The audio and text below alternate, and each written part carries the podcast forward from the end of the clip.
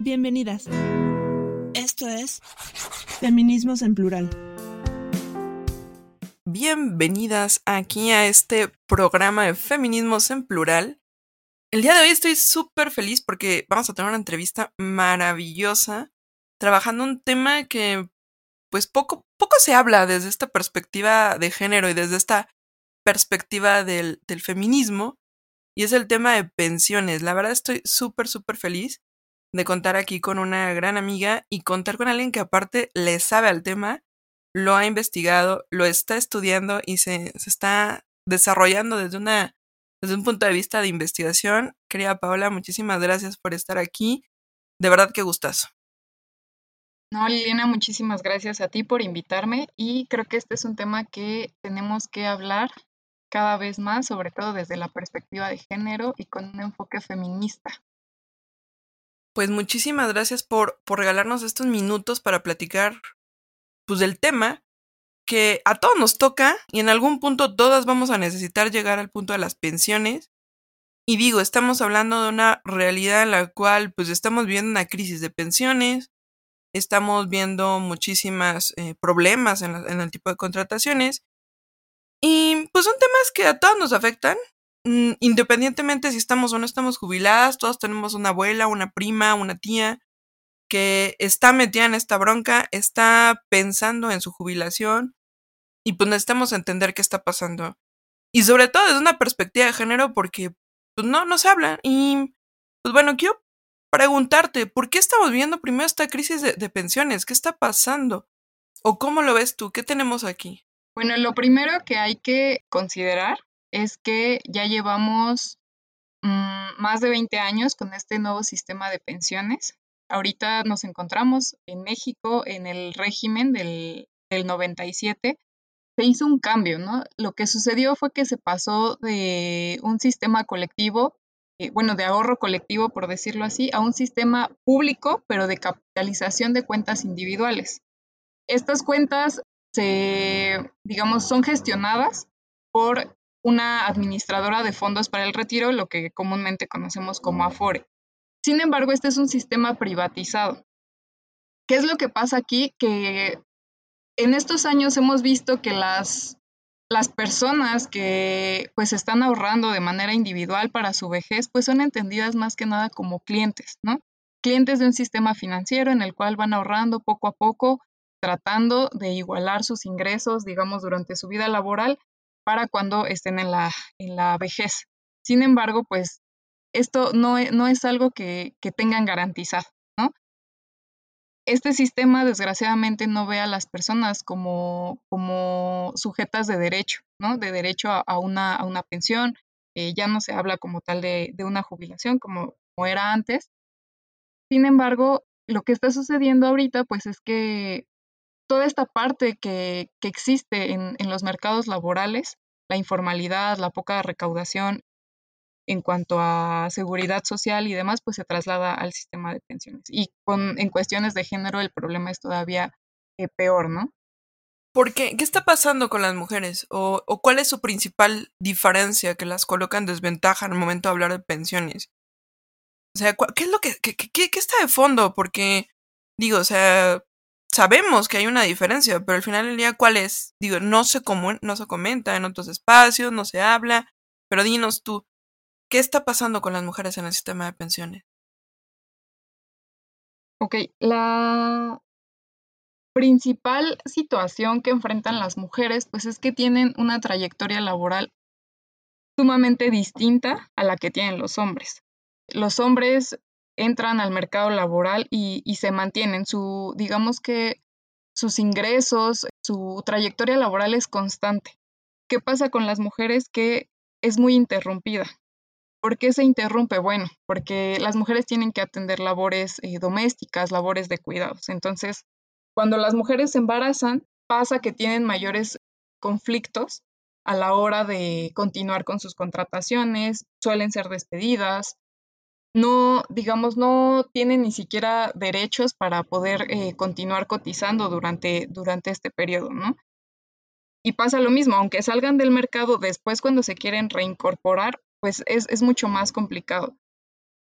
¿Qué pasa también? Muchas tienen que cuidar, que cuidar a sus hijos o adultos mayores, eh, labores de cuidado en general, que pues el, digamos, choca con lo que te exige el mercado laboral. El mercado laboral está diseñado y más, eh, digamos, en países como México, en donde te demanda todo el tiempo, ¿no? Te demanda horas extra, muchas veces sin pago, te demanda estar ahí todo el tiempo.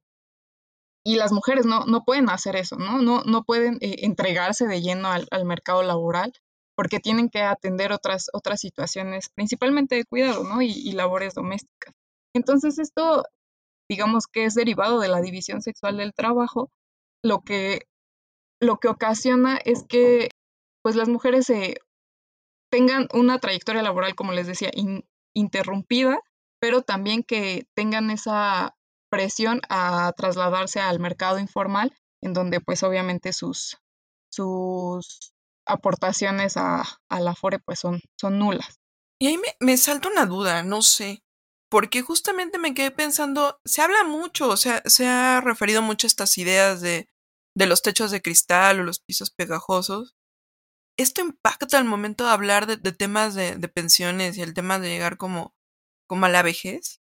Tiene un impacto, o sea, al final hablar de, del sistema de pensiones y de la desigualdad de género, al final, como, como les decía en un inicio, las desigualdades que existen en el mercado laboral se van a ver reflejadas en el sistema de pensiones, se van a repetir. Entonces, eh, si las mujeres no tienen acceso a, mejores sueldos, no tienen ni siquiera el acceso a tener sueldos, digamos, iguales por el mismo trabajo que el de los hombres, obviamente esto tendrá una repercusión en, qué tanto pueden ahorrar al final de, de, de, su vida laboral, ¿no? Que eso pues se le suman otros problemas, ¿no? Otros problemas por ejemplo, el hecho de que las mujeres viven más, pero tienen menos años de cotización, ¿no? Y entonces, pues ahí ya vemos un, problema bien grande, ¿no? Porque ¿cómo, cómo van a solventar eh, sus gastos, su vida, su, su reproducción misma cuando estén en la vejez y ya no tienen ingresos y tuvieron menos ahorro que los hombres. O sea, sí se, se nota una brecha muy grande eh, que, digamos, está presente dentro del, del, mercado laboral pero que se hace evidente y ya cuando, cuando hablamos de vejez. ¿Y actualmente cómo está la cosa? O sea, al final del día, ¿cómo lo tenemos? Hay más, hay pocas mujeres cotizando y aún más la pregunta es, ¿cuántas mujeres tienen pensión? O sea, actualmente sí hay una, una, sí se les está otorgando o qué está pasando con esto? Lo que hemos visto es una tendencia no solamente en México, sino en América Latina, que la mayor parte de las pensiones contributivas, así se les conoce cuando, digamos, corresponden a un ahorro constante a lo largo de la vida laboral, pues, digamos, están en su mayoría pues otorgadas a hombres, ¿no? Son los hombres los que, los que más ahorran por, por las características que ya mencionábamos. Y las de las pocas mujeres eh, que, que sí cuentan con una pensión, la mayoría las tiene por, por viudez, ¿no? Entonces, no, ni siquiera fueron sus contribuciones, fueron las de su esposo y que, bueno, fallece y entonces le, dan ese dinero a, las mujeres. Entonces, este tipo de tendencias lo, lo, único que nos deja ver es que hay un problema, ¿no? Hay un problema bien grave que deriva desde lo más básico, que es la división sexual del trabajo, que se reproduce después en, en la vida laboral y que, digamos, deja pues sí, me atrevería a decir indefensas a, muchas mujeres ya en, la etapa de la vejez.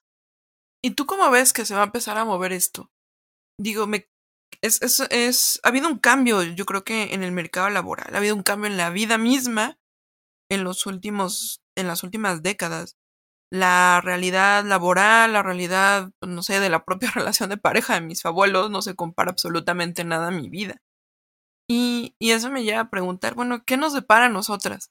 Tú en tu bola de cristal, ¿qué ves? ¿Cómo lo ves? ¿Qué nos va a pasar? ¿Vamos a morir de hambre? ¿Qué va, qué va a pasar con nosotras? Aquí la situación que, vaya, ya está pasando es que se está tratando de disminuir el problema a través de programas sociales, como el que tenemos aquí en México, digamos, de pensiones universales para los adultos mayores, y entonces es un ingreso realmente muy bajo el que, el que se les da, pero pues se trata de, de, pues sí, de cubrir parte del problema, ¿no? Entonces, de hecho, los adultos mayores que tenemos ahorita todavía pertenecían al régimen anterior. Entonces, y ya tenemos este problema, ¿no? Que aparte, bueno, muchos, muchos de, de muchas de estas personas, pues también están siendo, ¿cómo decirlo? Pues sí, sustentadas o, sostenidas, por decirlo así, por sus propias familias, ¿no? Por sus hijos y demás no tienen ingresos propios más, que, más que los de este programa. Pero bueno, a lo que voy es que este problema ya está, ¿no? Y entonces, ¿qué va a pasar cuando eh, todas las personas, toda nuestra generación, que ya no alcanzó el sistema anterior, sino que ya viene con un sistema de, ahorro individual, eh, lleguemos a la vejez? Bueno, ahí, ahí sí yo creo que, que se va a poner un poquito feo y que el gobierno desgraciadamente va a tener, si de por sí este programa ya, ya cuánto, digamos, representa del presupuesto público, pues en, en, un futuro esto tendrá que ser muchísimo más grande si es que quieren hacer algo. Creo que estamos todavía a tiempo de, de reestructurar en dos medidas, ¿no? Bueno, en tres. Por un lado, reformar, ¿no? Reformar el sistema de pensiones que tenemos ahorita, un sistema que no esté enfocado a generar rendimientos en el sector financiero, sino que realmente esté enfocado en hacer cumplir los derechos de, toda una ciudadanía, ¿no?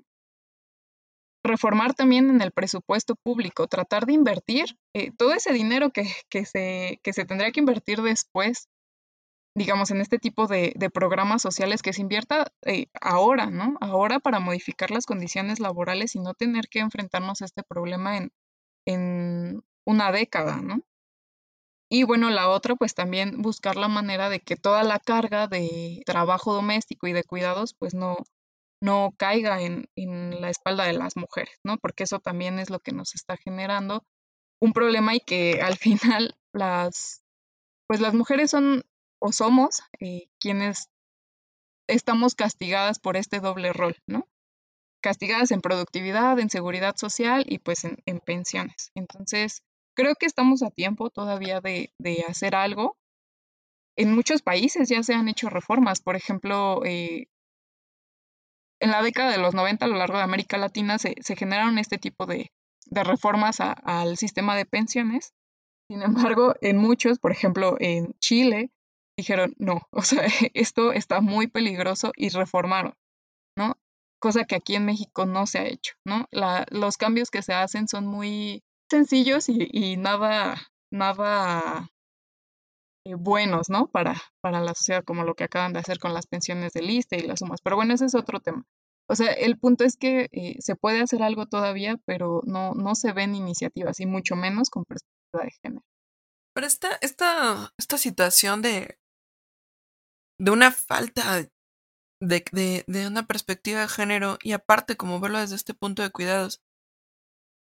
Y aparte de todo, yo, yo no sé, a mí me causa cierto mm, estrés, por decirlo de alguna manera, que tengamos tan asociado, tan metido, tan entrelazado el tema de la salud con el de las pensiones.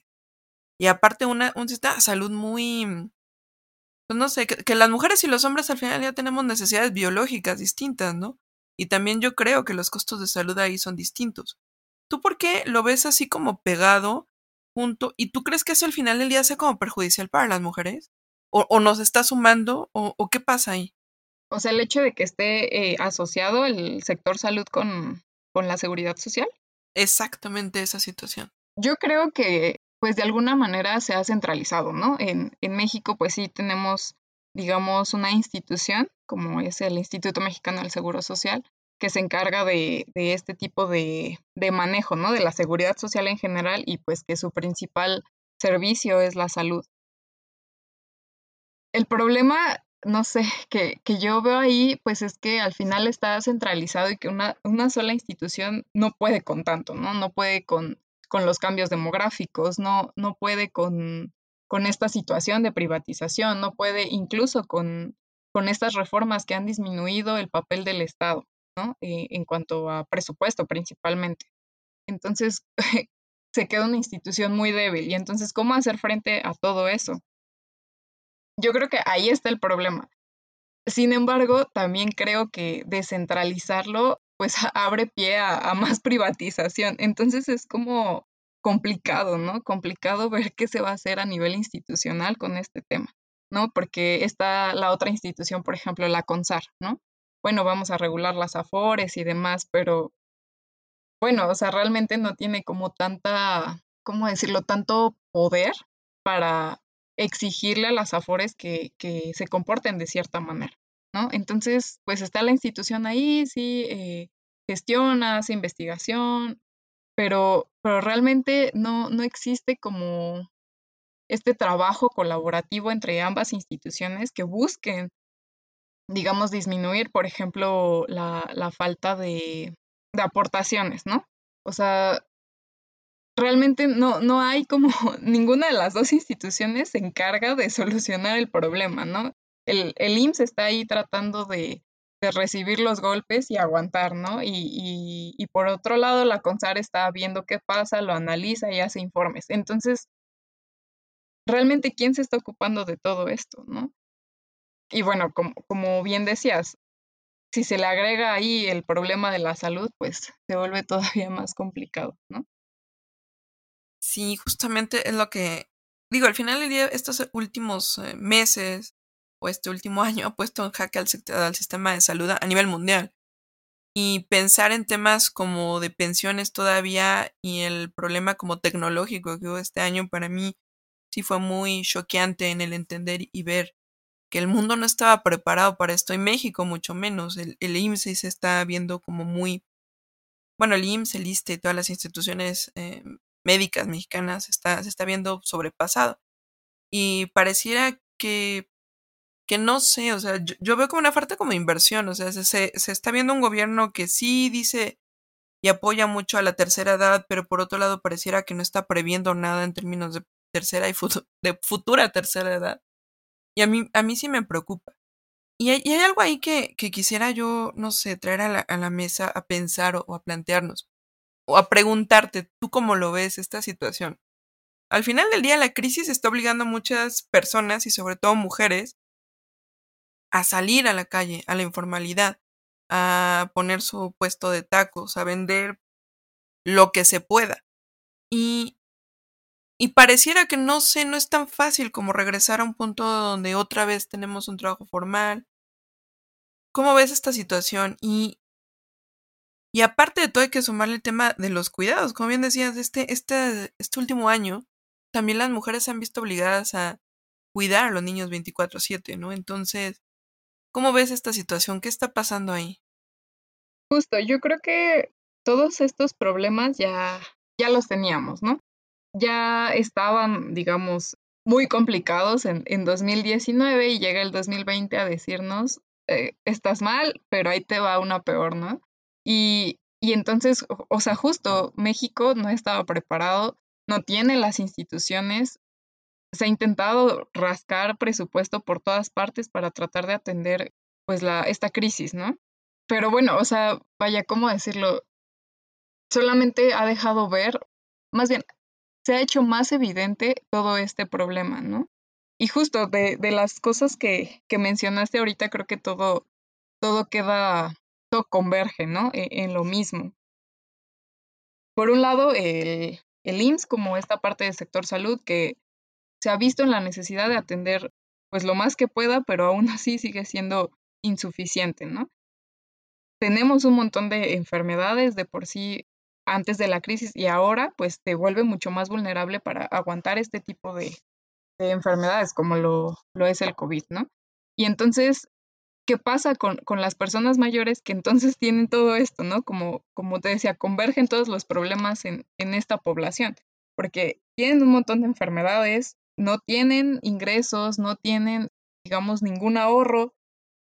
Además, en muchas ocasiones las mujeres de, en la edad adulta mayor pues tienen que seguir cuidando, no los cuidan, ¿no? Y entonces pasa esto y se tienen que ir a la informalidad y entonces están sumamente vulnerables, sin ahorros, eh, sin trabajo, o sea, bueno, sin trabajo remunerado de manera formal y se tienen que, que, ir a buscar, ¿no? A buscar la manera y siguen cuidando niños, o sea, es, es algo donde, donde ya no se puede, ¿no? O sea, ya, ya esto de por sí está mal y, y vaya, los pocos servicios de cuidado que, que ofrecía el, el, Estado, pues tampoco están, ¿no? O sea, vaya, no, nos deja ver esa, esa, ese punto donde todo, todo converge, vuelvo a lo mismo. Entonces, eh, pues eso, o sea, eh, está, estamos en un punto donde creo que deberíamos entender que si es evidente, entonces es porque es urgente hacer algo, ¿no? Y, y ojalá que, que, sirva para, para los gobiernos atenderlo. Ya me causaste pesadillas. Voy a tener problemas para, para dormir hoy, pero es que sí, o sea, francamente me estás dejando así como una como un panorama bastante catastrófico en el cual estamos encaminados como nación y y supondré que, que el resto de, de, Latinoamérica al menos está más o menos en la misma, pues no sé, en el, mismo cauce catastrófico. Tenemos esperanza. ¿Hay una esperanza al final de todo esto? ¿O ya de plano perdimos como todo el rumbo y perdimos toda posibilidad? Yo creo que sí hay esperanza. O sea, justo como, como te mencionaba hace un ratito, estamos en un punto donde se puede hacer algo, ¿no? En donde a través de diferentes mecanismos se, se pueden modificar ciertas tendencias, ¿no? Pero para ello, pues necesitamos que los gobiernos primero reconozcan que hay un problema, ¿no? Que primero digan, bueno, quiero solucionar este problema, ¿no? Quiero evitarlo, ¿no? Y que esa es la, la, otra cuestión. Este problema va más allá de este sexenio. Y entonces, ¿qué tanto le van a apostar a largo plazo? ¿no? O sea, son como muchas cosas que, que necesitamos, pero que sí se puede. O sea, yo creo que sí se puede, que de hecho eh, instituciones internacionales están presionando para que, para que se haga algo, ¿no? Y que si bien en América Latina pues tienen este problema, también hay países que ya se, se pues se preocuparon, ¿no? Y están reformando, cosa que en México todavía no se ve, ¿no? Que necesitamos que se reconozca eh, el trabajo de las mujeres. O sea, se necesitan muchas cosas para, para, para, para cambiar esta situación, para ver un camino distinto, ¿no? Al que, al que yo estaba planteándoles hace un momento. Pero de qué se puede, se puede. Si, si vemos, por ejemplo, la, la estructura etaria de, de México, todavía, todavía nos da tiempo, nos da tiempo de que todas las personas, digamos, que están ahorita entre los 30 y 50 años, pues vamos, o sea, todavía están en edad laboral, todavía no, no entran, que son, son la mayoría, ¿no? Por decirlo así. Entonces, todavía da, da tiempo de hacer algo, ¿no? De buscar la manera. Pero pues esto justo requiere presupuesto, ¿no? Y requiere atención y requiere pues que se reconozca que hay un problema de género. Y, y es ahí donde, donde de pronto parece, parece que está complicado, pero de que se puede, yo creo que sí. Y ya para, para cerrar un poquito esto, una pregunta. ¿Yo como individuo puedo hacer algo por mi vejez? O sea, digo, o sea, me queda claro que hay una parte que es fundamental que lo atienda el Estado. Pero bueno, estamos viendo un Estado que está medio apaciguado, medio no sé qué demonios. Y no es este gobierno, son los anteriores, serán los que siguen probablemente y tristemente. Pero a ver, en lo individual, ¿queda algo por hacer? Yo creo que sí, pero evidentemente las personas que tienen mayor privilegio pueden hacer más cosas, ¿no? Vaya, si yo tengo buenos ingresos ahora que, que me permitan tener un buen ahorro, pues sí, o sea, puedo, puedo aumentar. El, por ejemplo, las Afores te permiten ahorro voluntario, que, que poco a poco, pues, eh, está bien, ¿no? O sea, está bien ir ahorrando y pensar que, que en tu vejez lo vas a necesitar. O sea, si tienes las posibilidades de, de hacerlo, claro, que puedes modificar un poco tus condiciones, ¿no? La cosa aquí es que pues la mayoría no, no tiene tantas oportunidades, ¿no? Viven al día y entonces cómo le hacen. ¿No? Yo, yo creo que por un lado sería buscar un poco al, algún, algunas fuentes de ingreso, ¿no? Alternas, y eh, a lo mejor tratar de, pues eso, como de educarte y educar a los, a los que están a tu alrededor en cuanto a temas financieros, ¿no? Tratar de entender los temas, tratar de incluso hacer presión política, ¿no? Para que estos temas se atiendan. O sea, lo veo más como, como esa parte, ¿no? Al final, este es un, un tema de carácter público, ¿no? Y que es muy difícil resolver, resolver desde la individualidad. Sin embargo, pues todo, todo empieza creyéndonos primero que es un problema, que es mi problema y es el problema de, pues, de todas y todos y que, y que es necesario presionar, ¿no? Para que se haga, se haga algo diferente y lo primero que tenemos que hacer, pues, es entender qué está pasando. No, hombre, pues te agradezco muchísimo tus, tus palabras y digo, aquí tratamos de ser como o encontrar como la pluralidad de muchas cosas y de repente hay temas que pues, no se tocan, ¿no? Y que pareciera que están ahí, nadie habla de eso y poco a poco se está convirtiendo en un elefante en, en la habitación, en la habitación llamada México, donde ching, pues nos toca empezar a ver esta situación y empezar a ver, ya magnificar que estamos metidos en un señor problema. Y y pues nada, es, es esta, esta vida así, así está, está marcada, la, la crisis COVID nos está, nos está comiendo vivos y, y, y esto está empezando a, a, a, ser como más evidente. Y pues te quiero agradecer muchísimo tu tiempo, te quiero agradecer muchísimo tus palabras y, y pues muchísimas gracias, Paola.